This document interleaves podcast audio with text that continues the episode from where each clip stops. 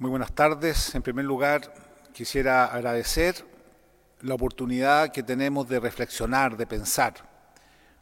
Hoy día pensaba si por esas cosas de la vida me dijesen que tengo que quedarme con dos libros en mi vida, solamente dos libros, yo me quedaría con la Biblia. No hay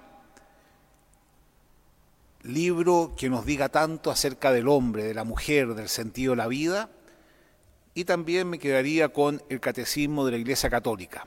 Es una síntesis extraordinaria de qué es lo que creemos y de por qué creemos. Y justamente lo que voy a hablar ahora tiene relación con lo que nos dice la Biblia y, lo que nos dice el Catecismo sobre el tema del bien y del mal. Sobre este tema se pueden hacer muchas lecturas. Se pueden hacer lecturas filosóficas, lecturas políticas, lecturas sociológicas. Yo voy a hacer una lectura teológica, es decir, a partir de la palabra de Dios y de nuestra propia experiencia para sacar conclusiones.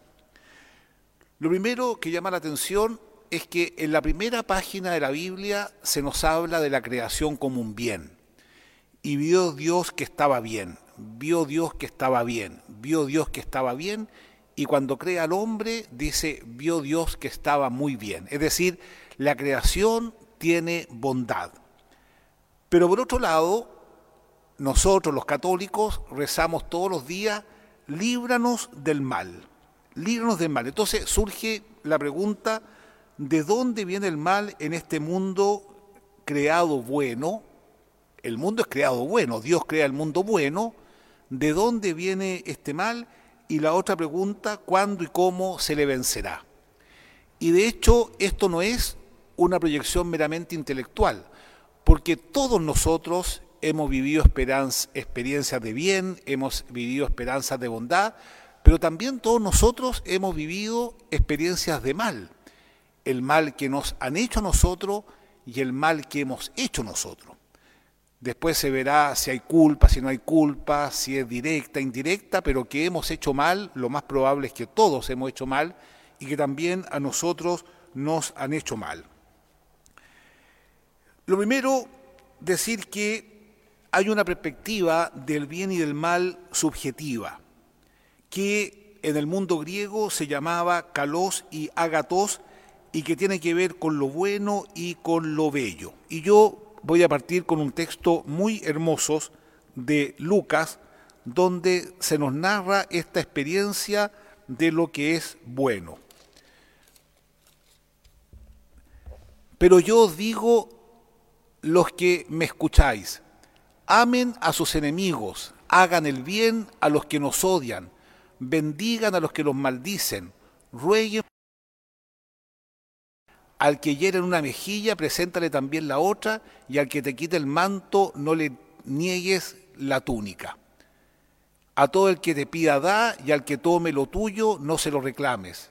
Y lo que quieras que te hagan los hombres, hazlo tú también.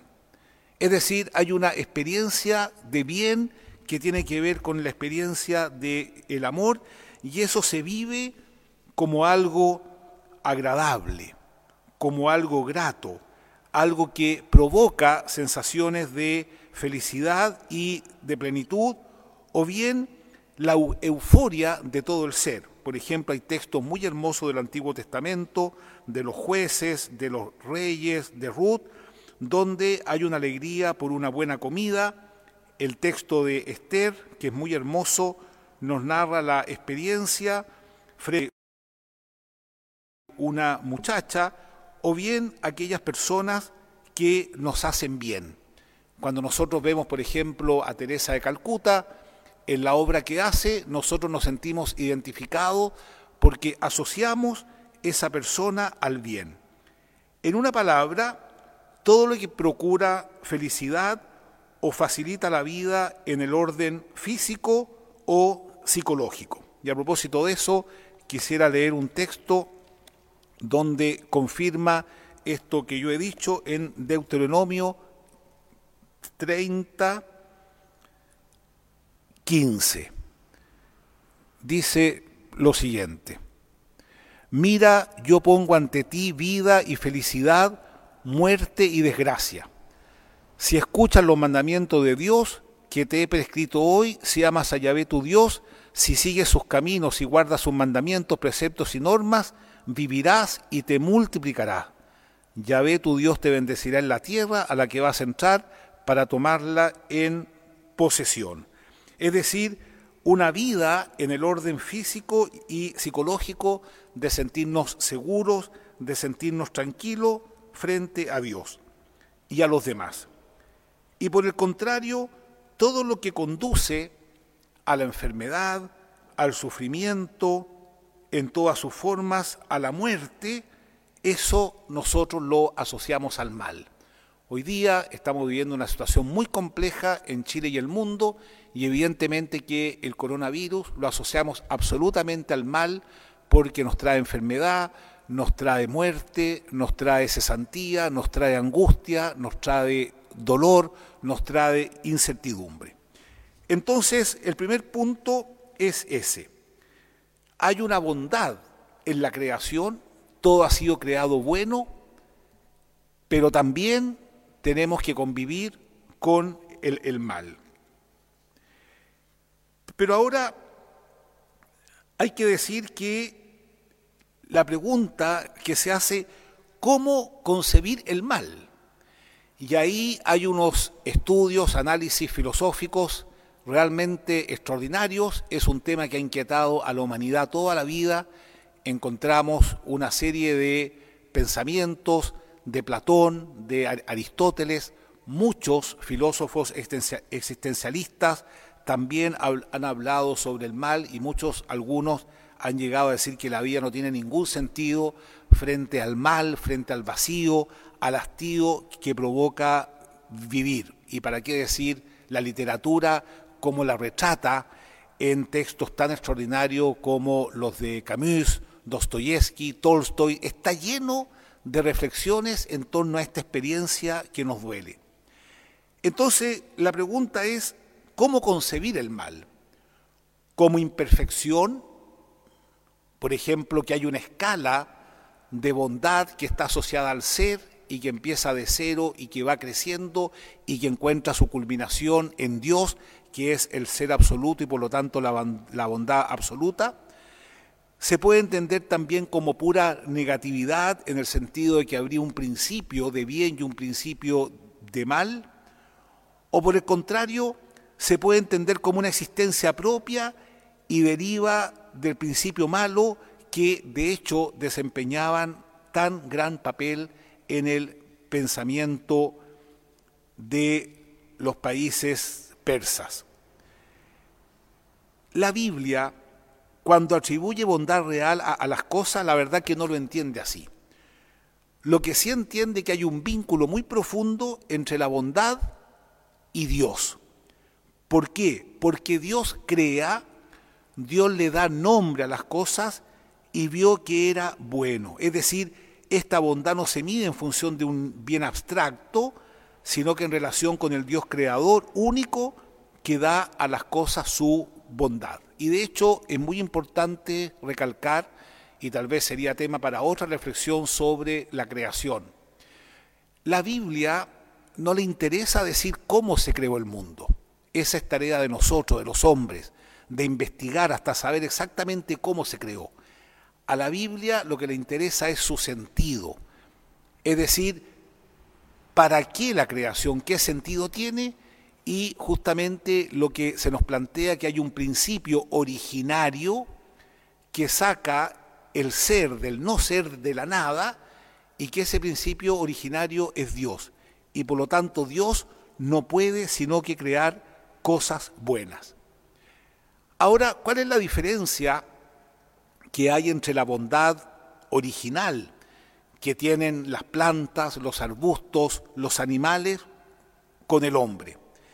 Bueno, la bondad en el hombre, en la mujer, tiene una diferenciación, porque si bien es cierto, en virtud de que somos creados por Dios, en virtud de que somos creados a imagen y semejanza de Dios, en virtud de que somos sacados del barro, pero Dios insufla su espíritu, también es cierto es que solamente al hombre, y únicamente al hombre, se le pone delante del árbol del conocimiento del bien y del mal, dejándole la posibilidad de obedecer y de gozar del árbol de la vida o de desobedecer y de ser arrastrado a la muerte.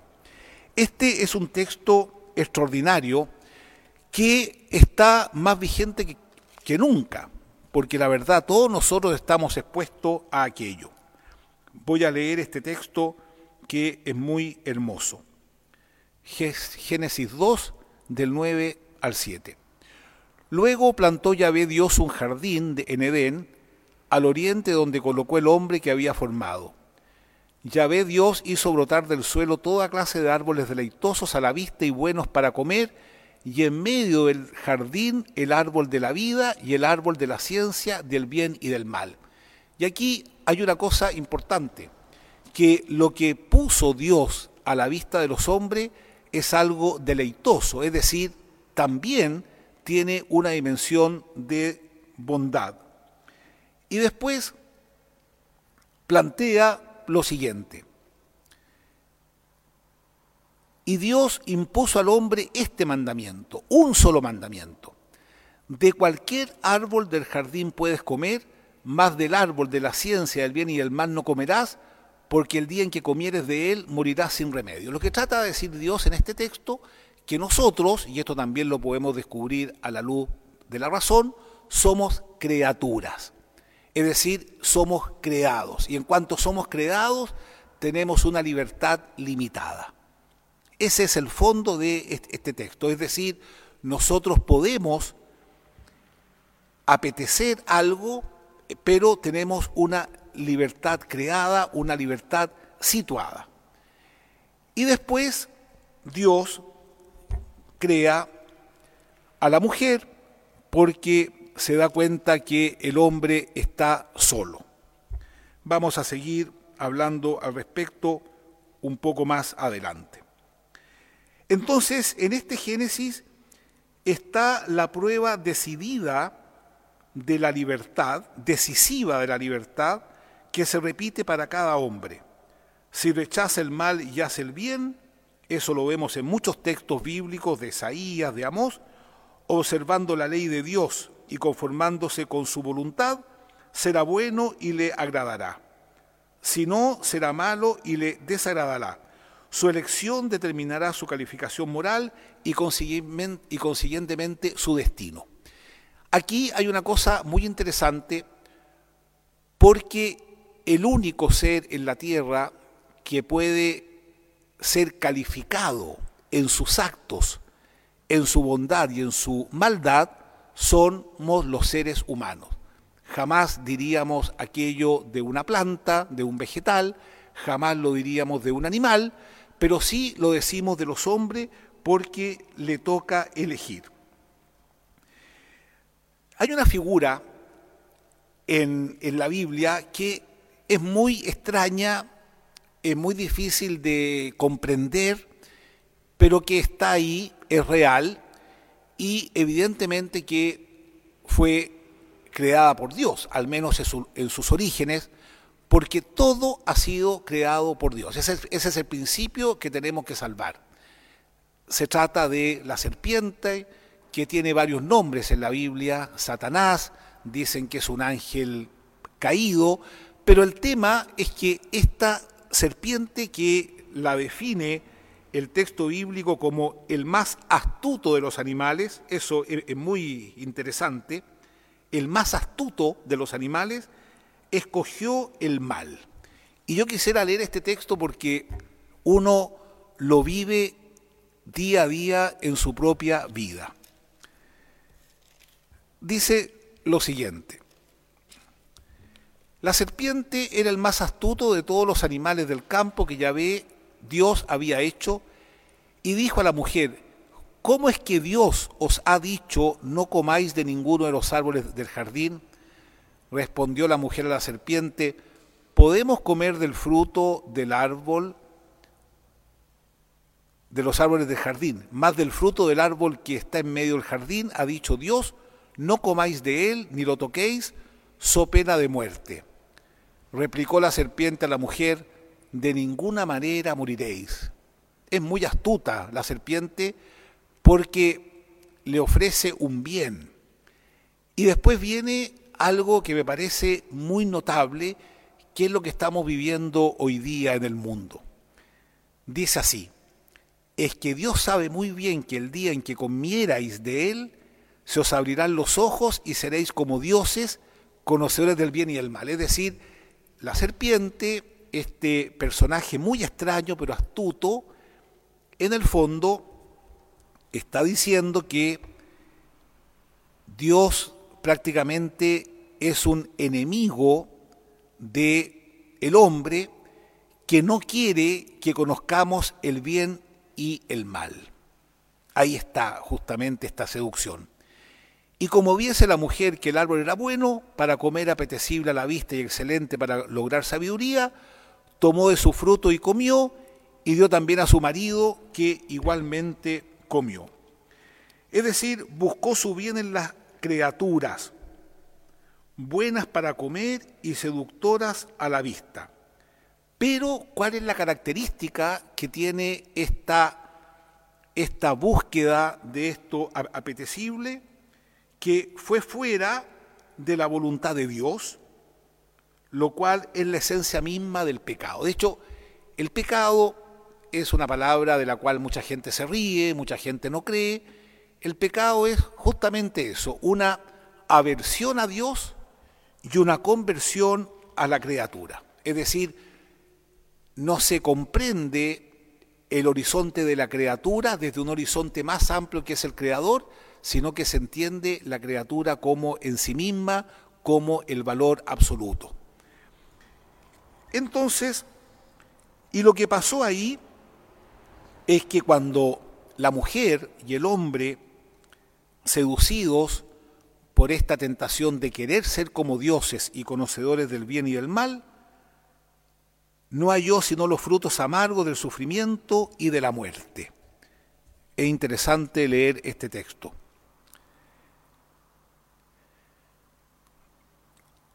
Dice lo siguiente, entonces se le abrieron entre ambos los ojos y se dieron cuenta que estaban desnudos y cosiendo hojas de higuera se hicieron unos ceñidores.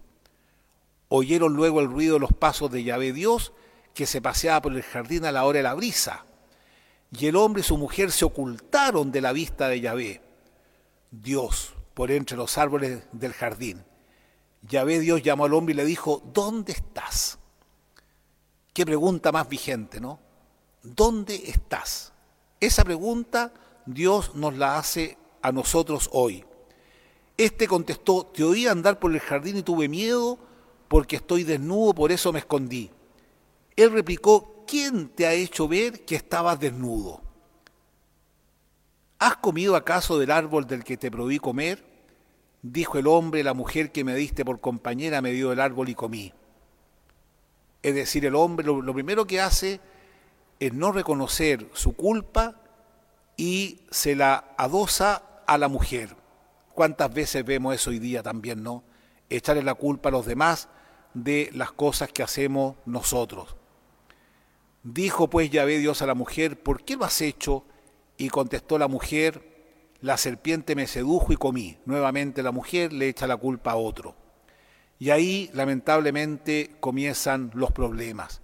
Es decir, la promesa sigue vigente porque a pesar de esta caída, como se llama, este pecado, Adán y Eva tienen un hijo, y dice el texto claramente con la gracia de Dios, pero la diferencia que ahora es con dolor, y el hombre va a tener acceso a los bienes de la tierra, pero será con el sudor de su frente. Y ahí me gusta mucho la definición que da al respecto Santo Tomás, que dice que los bienes ofrecidos por Dios, que se llaman los bienes preternaturales, siguen vigentes, pero ahora se convierten en un bien arduo. Y esa es la experiencia que tenemos nosotros las relaciones humanas no son fáciles, se convierten en un bien arduo. El trabajo no es fácil, es difícil, es complejo, las relaciones humanas son complejas, pero sigue siendo un bien, pero es un bien arduo, que implica cansancio, implica tantas otras cosas. Entonces, esta es una elección, determinará su calificación moral y consiguientemente su destino. Entonces, en ello el hombre y la mujer no hallaron sino que frutos amargos del sufrimiento y de la muerte. Y aquí también hay algo bien notable que lo vemos hoy día, y en eso yo los animo a que lean la encíclica del Papa Laudato Si sobre la creación. La relación originaria del hombre y de la mujer era de alegría. El hombre cuando se encuentra con la mujer exclama, esta sí que es carne de mi carne, hueso de mis huesos, de hecho es sacada de la costilla del hombre y sin embargo ahora se culpabilizan mutuamente. La relación con Dios era una relación de armonía entre el creador que crea para compartir en cierto sentido su vida y la, el hombre y la mujer y sucede que después de la caída el hombre y la mujer se esconden y Dios los saca a buscar y les pregunta ¿dónde estás? Lo mismo que sigue haciendo con cada uno de nosotros y también la relación con la naturaleza, que hoy día lo que acontece, que el hombre podrá sacar el fruto de la tierra, pero será con trabajo y con mucha dificultad. Exactamente lo que estamos viviendo hoy.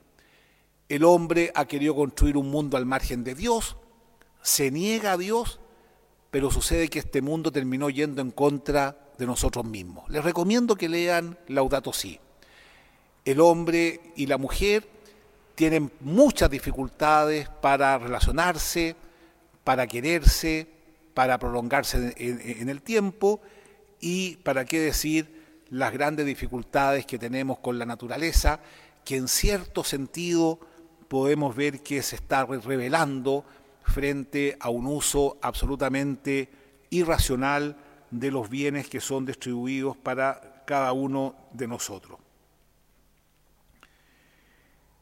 En ello, entonces, como dije, no halló sino los frutos amargos del sufrimiento y de la muerte.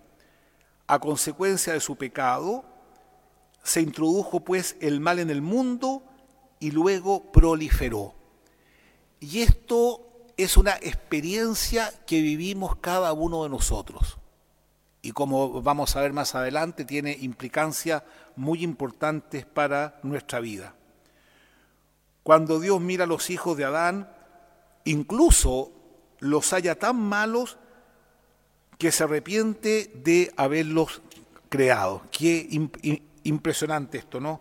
Vamos a leer un texto que a mí me conmueve mucho, 6.5. Dice, viendo Yahvé que la maldad del hombre cundía en la tierra y que todos los pensamientos que ideaba su corazón eran puro mal de continuo, ¿No lo estamos viendo hoy día? Con la corrupción, con el abuso, con la mentira. Dice, le pesó a Yahvé de haber hecho al hombre en la tierra y se indignó en su corazón y dijo Yahvé, voy a exterminar de sobre la haz del suelo al hombre que he creado, desde el hombre hasta los ganados, las sierpes y hasta las aves del cielo, porque me pesa haberlos hecho pero Noé halló gracia a los ojos de Yahvé. Es interesante eso, que siempre Dios abre una puerta. Imagínense qué experiencia pudo haber tenido Dios que crea para el bien parte de la verdad, de la bondad maravillosa del hombre, su capacidad de decidir, y sin embargo lo niega al punto que Dios dice, me pesa haberlos creado. No hay ni uno, no hay ni uno que haga el bien aquí en la tierra, dice el Salmo 14 y Romanos 3, y el hombre hace la misma experiencia. Se siente frustrado en sus deseos insaciables. Aquí hay un texto del eclesiástico que es, maravilloso. Este, el, el, libro del eclesiastés se lo, se lo recomiendo porque es pura sabiduría pura sabiduría. Eclesiastés 5 dice lo siguiente. Quien ama el dinero no se harta de él y para quien ama riqueza no bastan ganancias. Es decir, el hombre siempre insatisfecho. Y eso lo vemos también en nuestra propia vida. En mi propia vida lo vivo. También esto es vanidad. A muchos bienes, mucho que los devoren, ¿y de qué más sirven a su dueño que de espectáculo para sus ojos? Dulce el sueño del obrero, coma poco o coma mucho, pero al, rico la altura no le deja dormir. Hay un grave mal que yo he visto bajo el sol, riqueza guardada para su dueño y que solo sirve para su mal, pues la riqueza perece en un mal negocio y cuando engendra un hijo, nada queda ya en su mano. Y después, cuando dice, hay otro mal que observo bajo el sol y que pesa sobre el hombre. Dice lo siguiente, todo el mundo se fatiga para comer y a pesar de todo nunca se harta. Es decir, esa insatisfacción que tenemos los seres humanos, esa búsqueda de más, de felicidad, de encuentros verdaderos, que nunca los tenemos y que nos dejan tan vacíos. Entonces el hombre se siente frustrado en sus deseos insaciables, impedido de gozar plenamente de los bienes de la tierra, incapaz hasta de hacer el bien sin jamás pecar. Vamos a leer el texto del Eclesiastés en el número 7, y creo que todos nos sentimos muy identificados con esto, 7.20, cuando dice, cierto es que no hay ningún justo en la tierra que haga el bien sin nunca pecar. Miren, cierto es que no hay ningún justo en la tierra que haga el bien sin nunca pecar.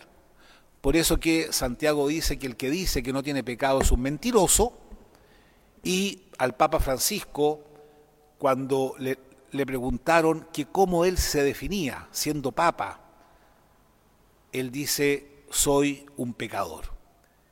Creo que no hay realidad más clara en la propia vida de los seres humanos y por eso que vuelvo a decir que no hay, no hay libro que tenga tan bien puestos los pies en la tierra como es el libro de la Biblia que nos ayuda a comprender nuestra propia experiencia.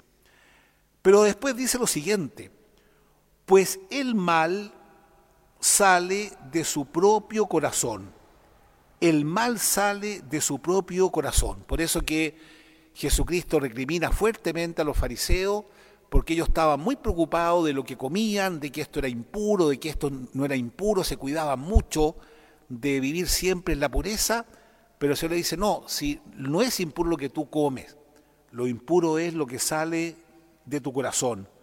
Hay textos muy hermosos, por ejemplo, vamos a leer el texto de Mateo, a propósito de lo que sale en el corazón, Mateos 15,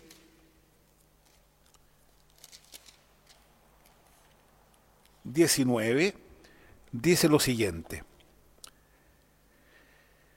¿También vosotros estáis todavía sin inteligencia? ¿No comprendéis que todo lo que entra en la boca pasa el vientre y luego se echa al excusado? En cambio, lo que sale de la boca viene de dentro del corazón y eso es lo que contamina al hombre.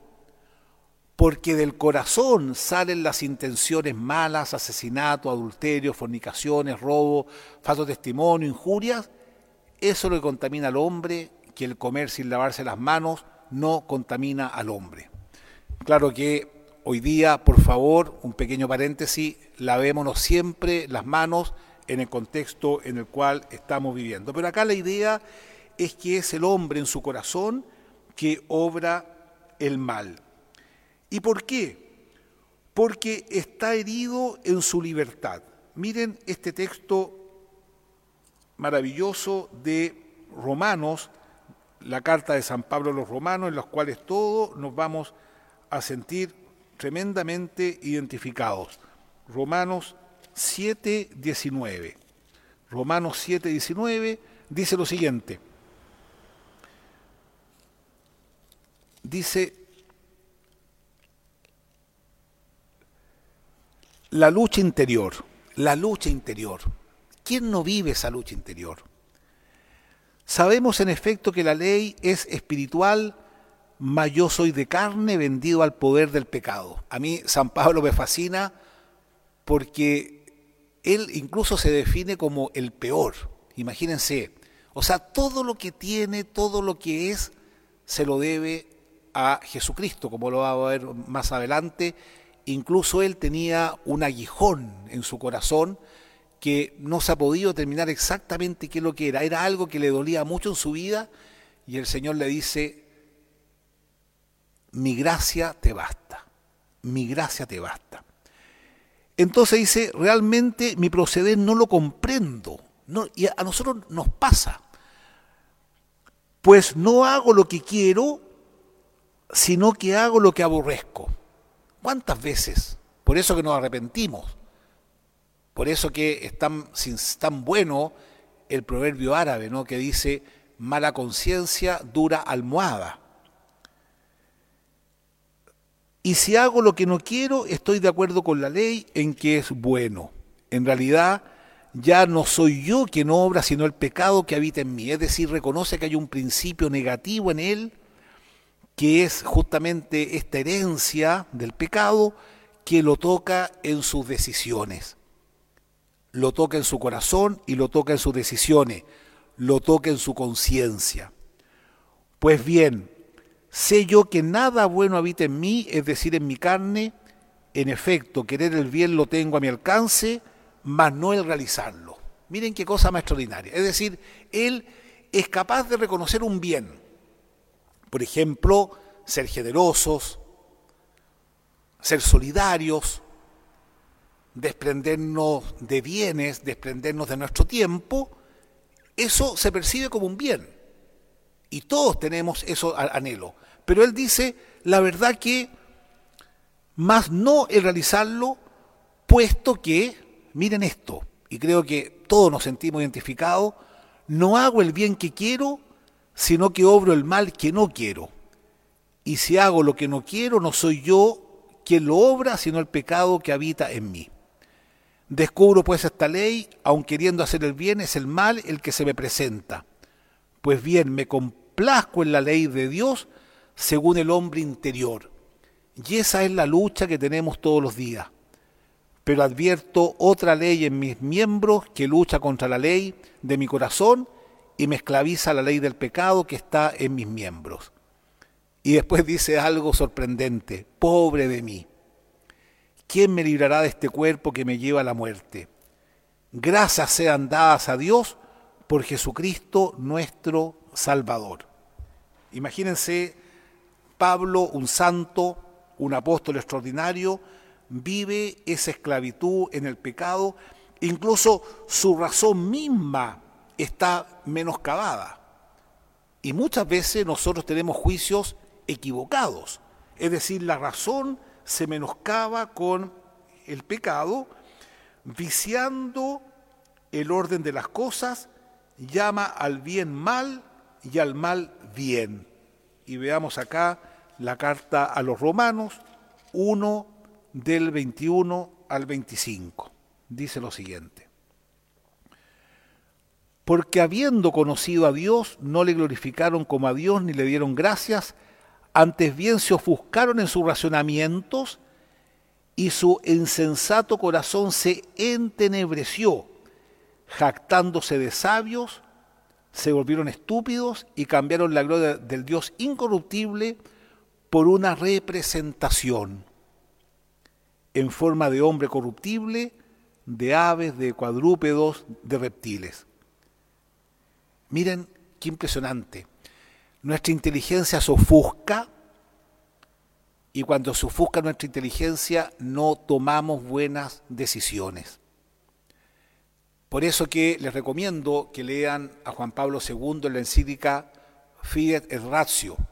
Fe y razón. No dice que la fe y la razón son las dos alas por las cuales el espíritu humano se eleva en búsqueda de la verdad. Y recordemos que la verdad, la bondad y la belleza son los trascendentales del ser. Por lo tanto, la fe, la gracia de Dios, ayuda a la voluntad, ayuda a la razón a tomar buenas decisiones, porque no la ofusca, sino que la ilumina en un horizonte más trascendente. Por eso que me parece tan sensato lo que decía un teólogo suizo, quien no reza no tiene nada que decirle al mundo. Es decir, quien no reza no tiene la plenitud de la gracia para obrar siempre según el bien. Y nosotros hemos conocido personas orantes, como el Padre Hurtado y tantas otras personas, que sin lugar a dudas tienen mucho que decirnos aún hoy. Quien no reza no tiene nada que decirle al mundo. Y después, vaciando el orden de las cosas, llama al bien mal y al mal bien. Finalmente, hastiado y decepcionado, se hace cargo de que todo es vanidad. Todo es vanidad. Como leíamos en el Eclesiastés, vanidad de vanidades, todo es vanidad experimenta incluso que el mundo entero está en poder del maligno. Podemos ver Juan 7, 7, 1756, cuando dice lo siguiente. Dice lo siguiente. Juan 7,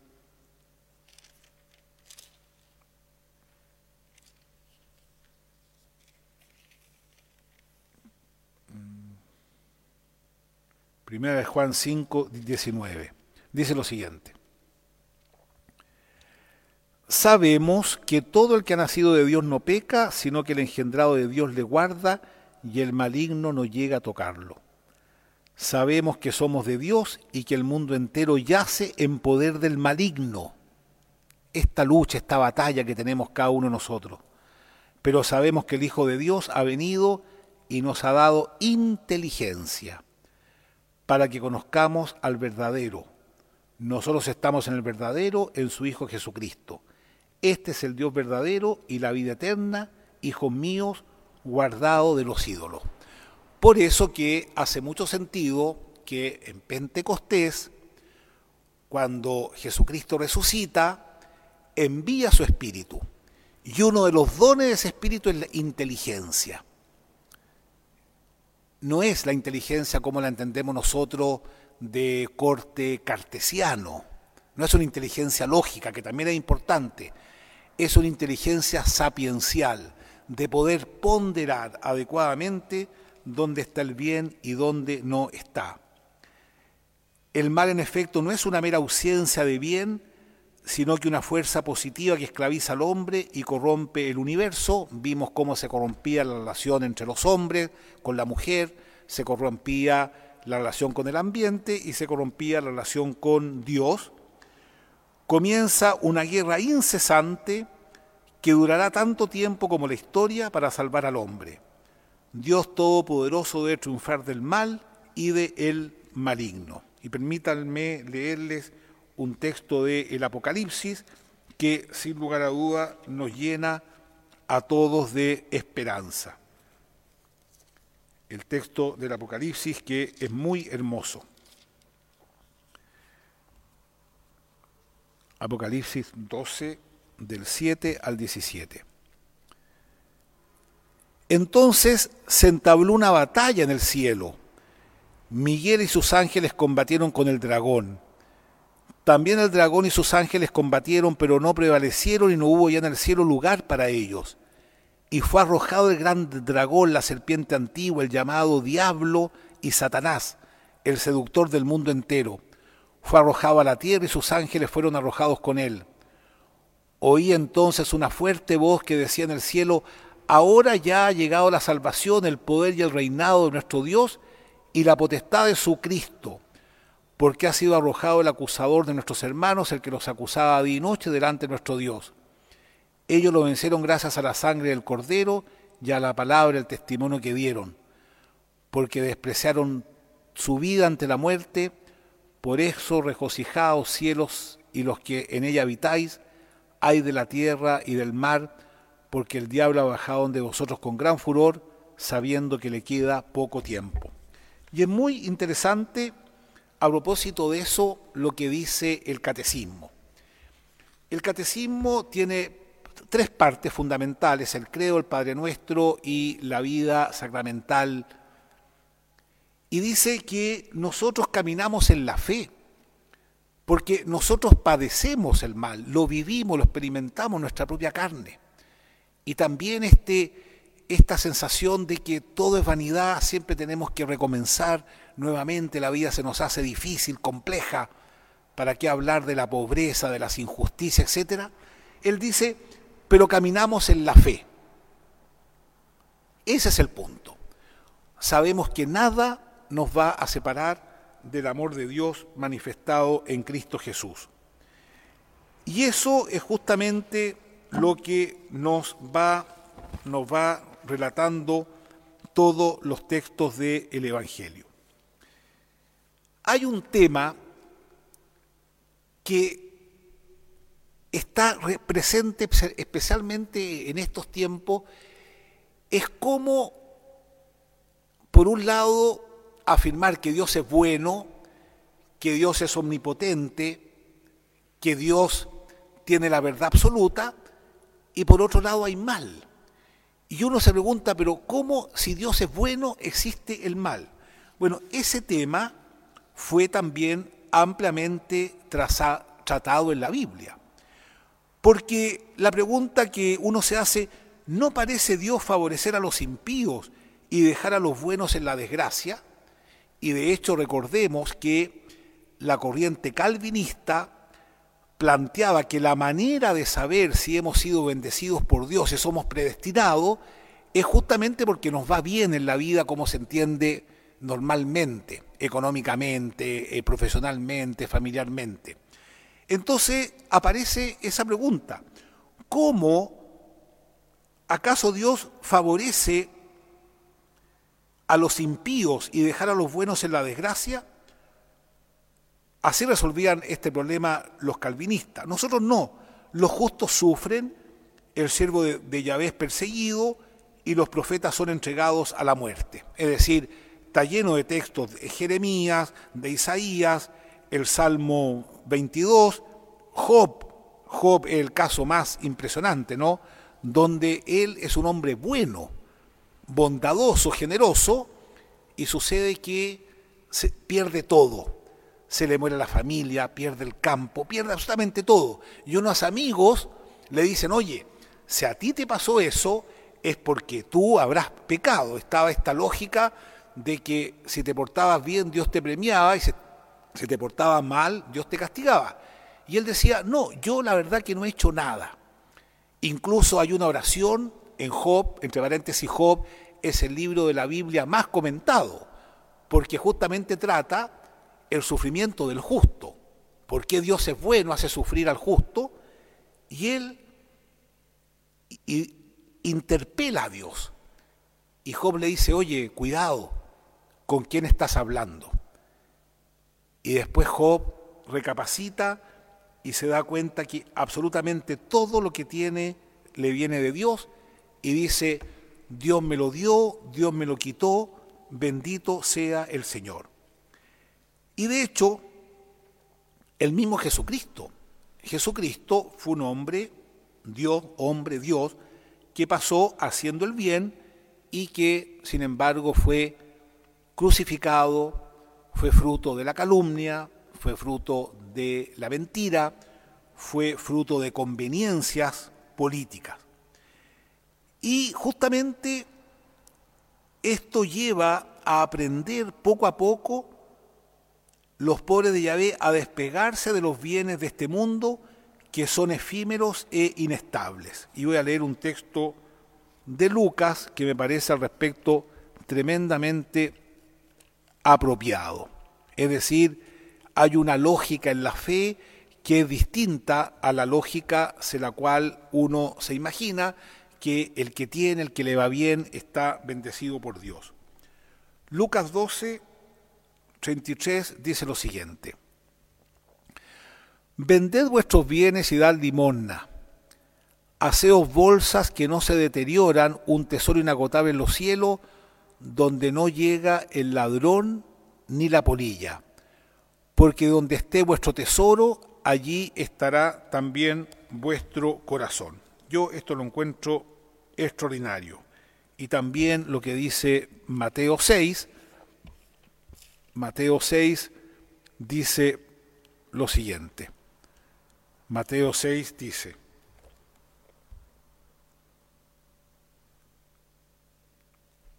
diecinueve.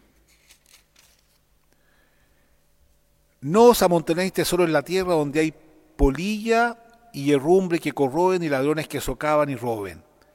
Amontonen más bien tesoro en el cielo donde no hay polilla ni herrumbre que corroban ni ladrones que socaven y roben. Porque donde está tu corazón, allí estará, donde está tu tesoro, allí también estará tu corazón. Y creo que acá hay una pregunta que tenemos que hacernos cada uno de nosotros, especialmente en este contexto donde todo inestable, todo inseguro, las certezas que teníamos ya no son tanta certeza, lo que podía ser un gran lujo o un viaje soñado puede terminar en un calvario como lo estamos viendo en, en tantas personas. ¿Dónde está nuestro corazón y dónde está nuestro tesoro? Entonces lo que se nos dice, para hallar su fuerza, su vida, su bien en Dios, único que les queda cuando todo se ha perdido y al que se adhieren con una fe y una esperanza heroica, una esperanza heroica.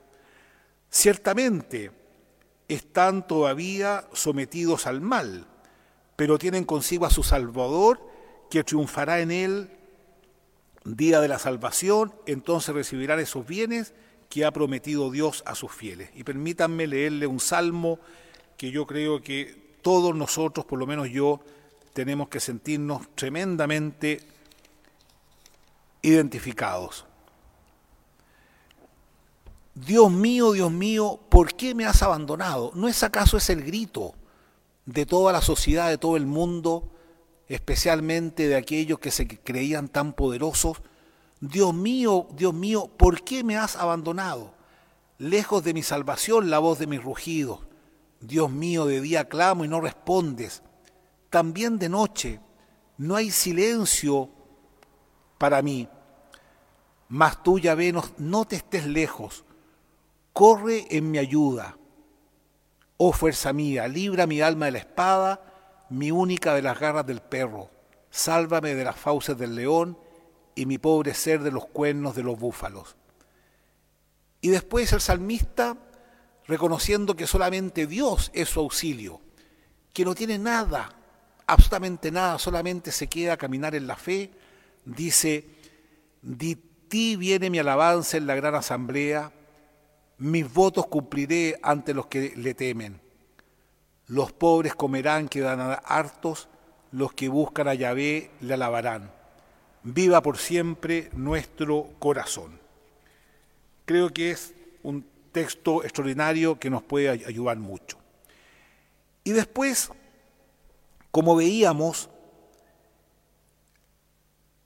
hay un mal presente, pero ya estamos esbozando y estamos terminando, queda poco tiempo, que Dios vence el mal, triunfa sobre el mal. Es decir, la gracia persevera sobre el pecado porque el hombre es incapaz de hacerlo por sí mismo.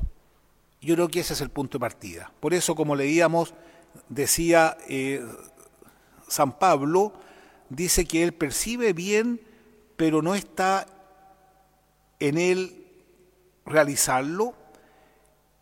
La concupiscencia lo arrastra contra su voluntad y la ley, hecha para su bien, redunda finalmente en su mal.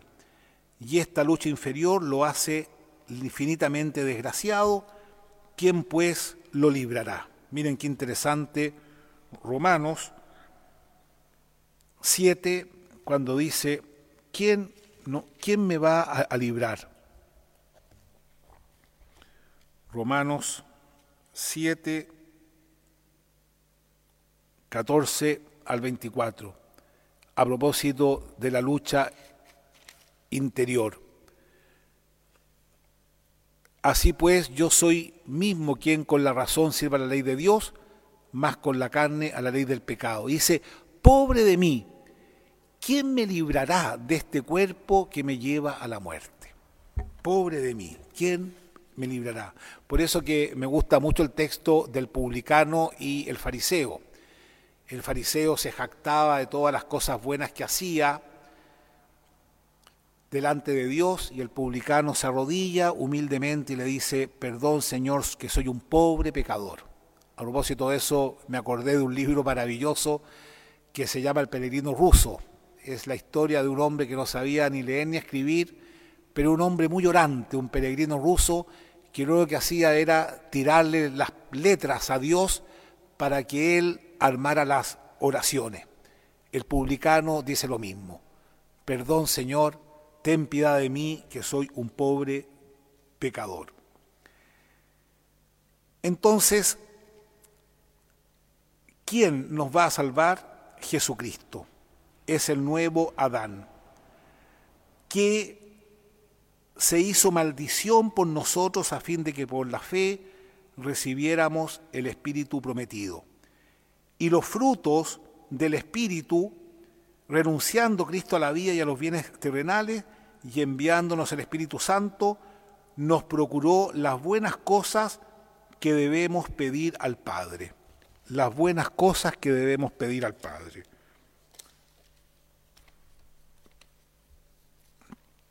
Las buenas cosas que debemos pedir al Padre.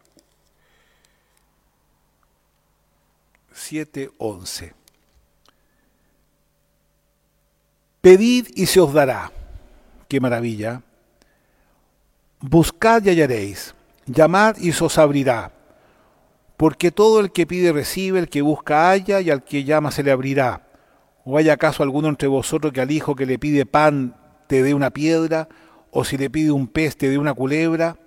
Si pues vosotros siendo malos sabéis dar cosas buenas a vuestro hijo, ¿cuánto más vuestro Padre que está en los cielos dará cosas buenas a lo que se las pidan. Podemos pedir un corazón puro, podemos pedirle al Señor que nos saque el corazón de carne y nos ponga un corazón, que nos saque el corazón de piedra y nos ponga un corazón de carne, y podemos vivir según los frutos del Espíritu, que son muy hermosos, y con esto vamos a terminar porque tenemos que ser muy respetuosos con la hora. Pero estos son los frutos del Espíritu.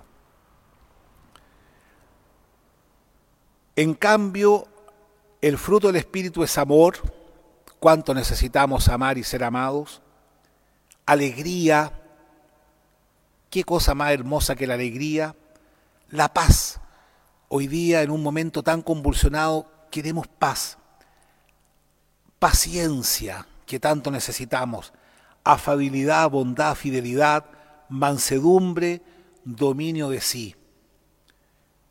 Contra cosas no hay ley, contra tales cosas no hay ley, pues los que son de Cristo han crucificado la carne con sus pasiones y sus apetencias.